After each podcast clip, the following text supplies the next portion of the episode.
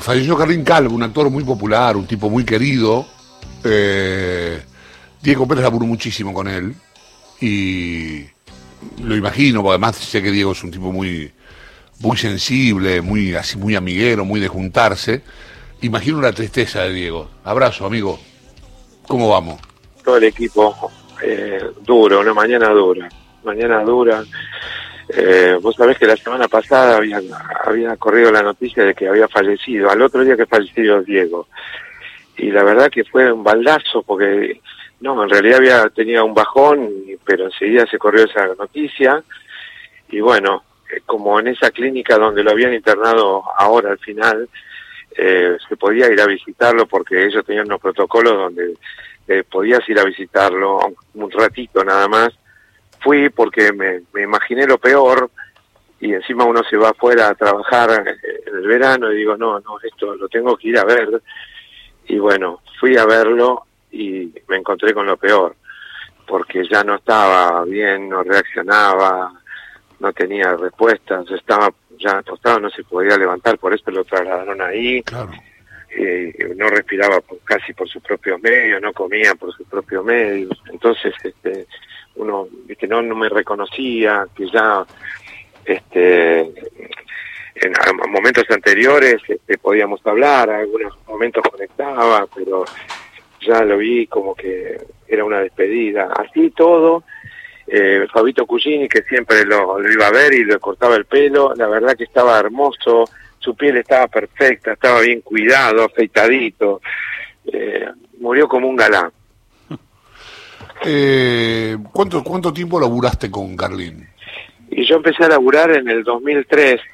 Mm. Este, ella había tenido su primera CB. Ella había tenido su primera CB y yo te puedo asegurar que cada vez que Carlín entraba a escena era como si Diego entrara a la cancha de Boca.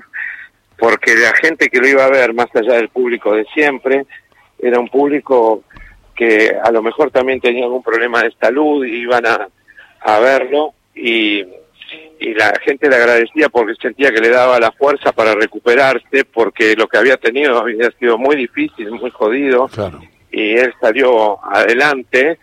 Y bueno, hasta que el 8 de octubre del 2010, cuando estábamos ahí en Mar del Plata, pude estrenar otra versión de Taxi, ahí tuvo otra vez el ACB y, y ahí fue más duro, pero por suerte tuvo unos años donde pudo tener lucidez de hecho, nosotros tenemos un grupo de, WhatsApp donde es la cena de los amigos de Carlini y una vez por mes religiosamente los llevábamos a comer en algún restaurante y, lo que estábamos haciendo teatro los llevábamos a hacer función, a hacer función, a ver, a vernos y, y, él, todas las ovaciones que le daba el público, no sabés, lo revistaba un montón, así que eso lo pudo lo pudo palpar y lo pudo disfrutar y nosotros pudimos disfrutarlo hasta hace poco también. Eh, llama la atención, 67 años, el primer ACB fue en el 99, estoy sacando cuentas, ¿eh? Son 40, tenía 46, era muy joven. Muy joven y estaba en el esplendor de su carrera y, luego este sus chicos, la arena mágica no mucho no lo pudo ver en el esplendor, sí Facundo, con el cual cuando Carlina se gira, eh, lo llevaba a Carlín, eh, lo llevaba a Carlina a Facundo y a, a, a Karina y hacíamos gira juntos y él pudo por suerte disfrutarlo mucho y, y bueno, yo valoro mucho a Karina que cuando tuvo el último ACB ya estaban separados, sí, claro. no le gustaba contarlo y sin embargo ni bien sucedió, ella fue volando a Mar del Plata y se puso a disposición lo mismo Javier Faroni, estuvo hasta el día de hoy, que fue quien me llamó para avisarme lo que había pasado. Acabo de, ver un tuit de Faroni. Eh, Faroni, muy, chiquito, toda la vida estuvo con Carlín. Toda la vida, toda la vida, y, y todo se lo devolvió como se lo merecía. La verdad que un señor, Javier. Eh, sí, vos me dijiste recién que te lo contó, te lo contó Faroni. ¿Qué es lo primero que, que, que uno puede, si yo te pregunto, che, ¿cómo era Carlín? ¿Por dónde empezás? Carlín era todo junto, era divertido, cabrón también. Yo tengo esa manía, vos laburaste conmigo, vos sabés que a mí me gusta joder y, y cuando ya teníamos manchada la obra yo lo jodía y él no aguantaba la risa y se enojaba conmigo, me decía, vos sos igual al bicho, el bicho él le dijo siempre a Darín, y Darín le decía el bicho a él, siempre viste, se decían los bichos.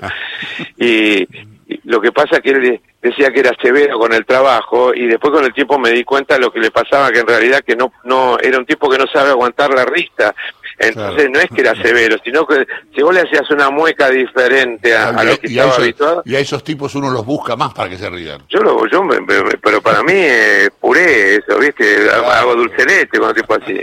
Entonces, es, lo peor que me puede hacer. Entonces, pero no era un enojo que me, me porque si no me hubiera calmado, pero era un enojo que descomponía de la risa, vas, sos hijo de po, entonces vas a terminar, viste, pero esos cabrones así, pero también con mucho humor, y la verdad que a mí me ayudó mucho en escena y fuera de escena, porque cuando haces gira estás todo el día, y salíamos y íbamos a comer, y, y venía y me decía, vení, ¿sabes qué? Está dando mucho la espalda al público, no es como charlando acá en un restaurante, tenés que poner así, porque si no la mitad de la platea no te ve, te tenés que poner con la luz de frente, que esto, tirar el chiste más despacio, este, pensarlo, elaborarlo, no, muy ansioso, no estás en videomatch, esto es más teatro, el público necesita pensar un poco más, hacer la pausa.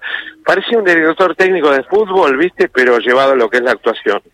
Diego, sí, claro. Diego Horacio Marmulek te saluda. Hola, eh, Lo que hablábamos mientras lo recordábamos este, desde su cuestión profesional es que Carlín consiguió, o sea, un gran actor de comedia, pero un gran actor en sí mismo. Y, eso era lo que le pedía mucho la gente y, creo que él disfrutaba de esa parte de la comedia. Pero digo, Adiós Roberto también fue un peliculón y, muy importante. Un que se haya animado a ser un personaje de gay en esta época. Claro. ¿Viste? Fue un precursor. Y otra cosa que yo le valoro y mucho es que fue uno de los primeros galanes que aceptamos los hombres, ¿viste? Porque siempre cuando una pareja viene y te dice, ay, cómo me gusta este o este cantante, nosotros decimos, cállate, este salame. Pero Cardín lo compramos los hombres, porque era uno de los nuestros, ¿viste? Era el que sabía jugar a la pelota, el que era divertido, ¿me entendés? No, no era como, como una competencia, no era, viste, las novelas de Miguel que era todo serio, sino que él era un comediante canchero, piola, y a los hombres nos gustaba porque nos hacía reír, amigos, los, amigos, y este y todas las comedias que hizo, desde el Rafa también.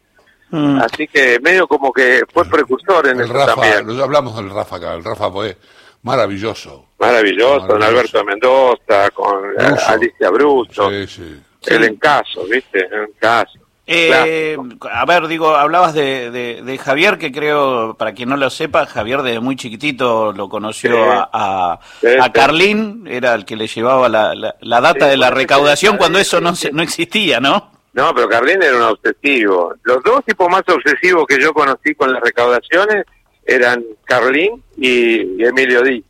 Ya desde la mañana temprano llamaban a la boletería, el boletero abría a las 11 y el, y el boletero levantaba el teléfono ya sabiendo 11 y 1 que era Carlín o Emilio. ¿Cuántas hay vendidas? no, no, eran obsesivos totales. Eh, Nosotros eh, cuando hicimos temporada con, con Taxi, que inauguramos el Teatro Mar del Plata, tenía mil localidades el Teatro Mar del Plata. Y vos mirabas los borderos el resumen del día y hacíamos dos funciones diarias y eran mil, mil la primera, mil la segunda. Y había momentos donde a lo mejor en una función había 992 y el tipo por tener mil, por no querer bajar, compraba ocho entradas para que el número siga dando mil en, en, el, en el promedio. Digo, déjate joder, vas a gastar ocho entradas de tu bolsillo. De última, sentate en la plantea y mirala, le decía yo. Claro, yo me volvía loco, te juro. Y un placer, placer estar al lado de él. Placer. Bueno, eh, Diego, eh, te mando un gran abrazo. Gracias por. por sé que no tienes mucha ganas de hablar con esto. Encima vino de Maradona.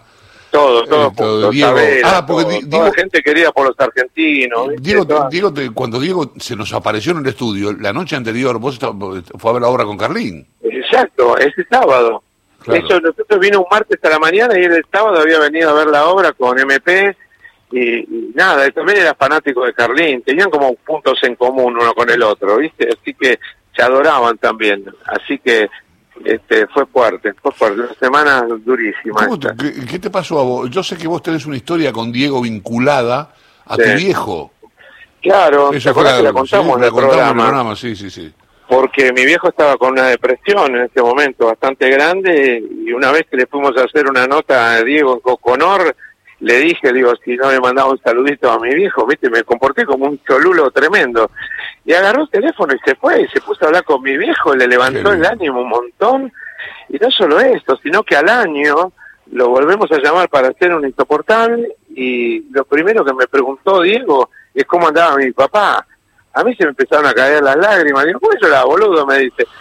Digo, porque un año en tu vida es 50 años en la vida de otro y que vos te acuerdes de mi papá. Pero ¿cómo no me acordás si los viejos son los más grandes que hay?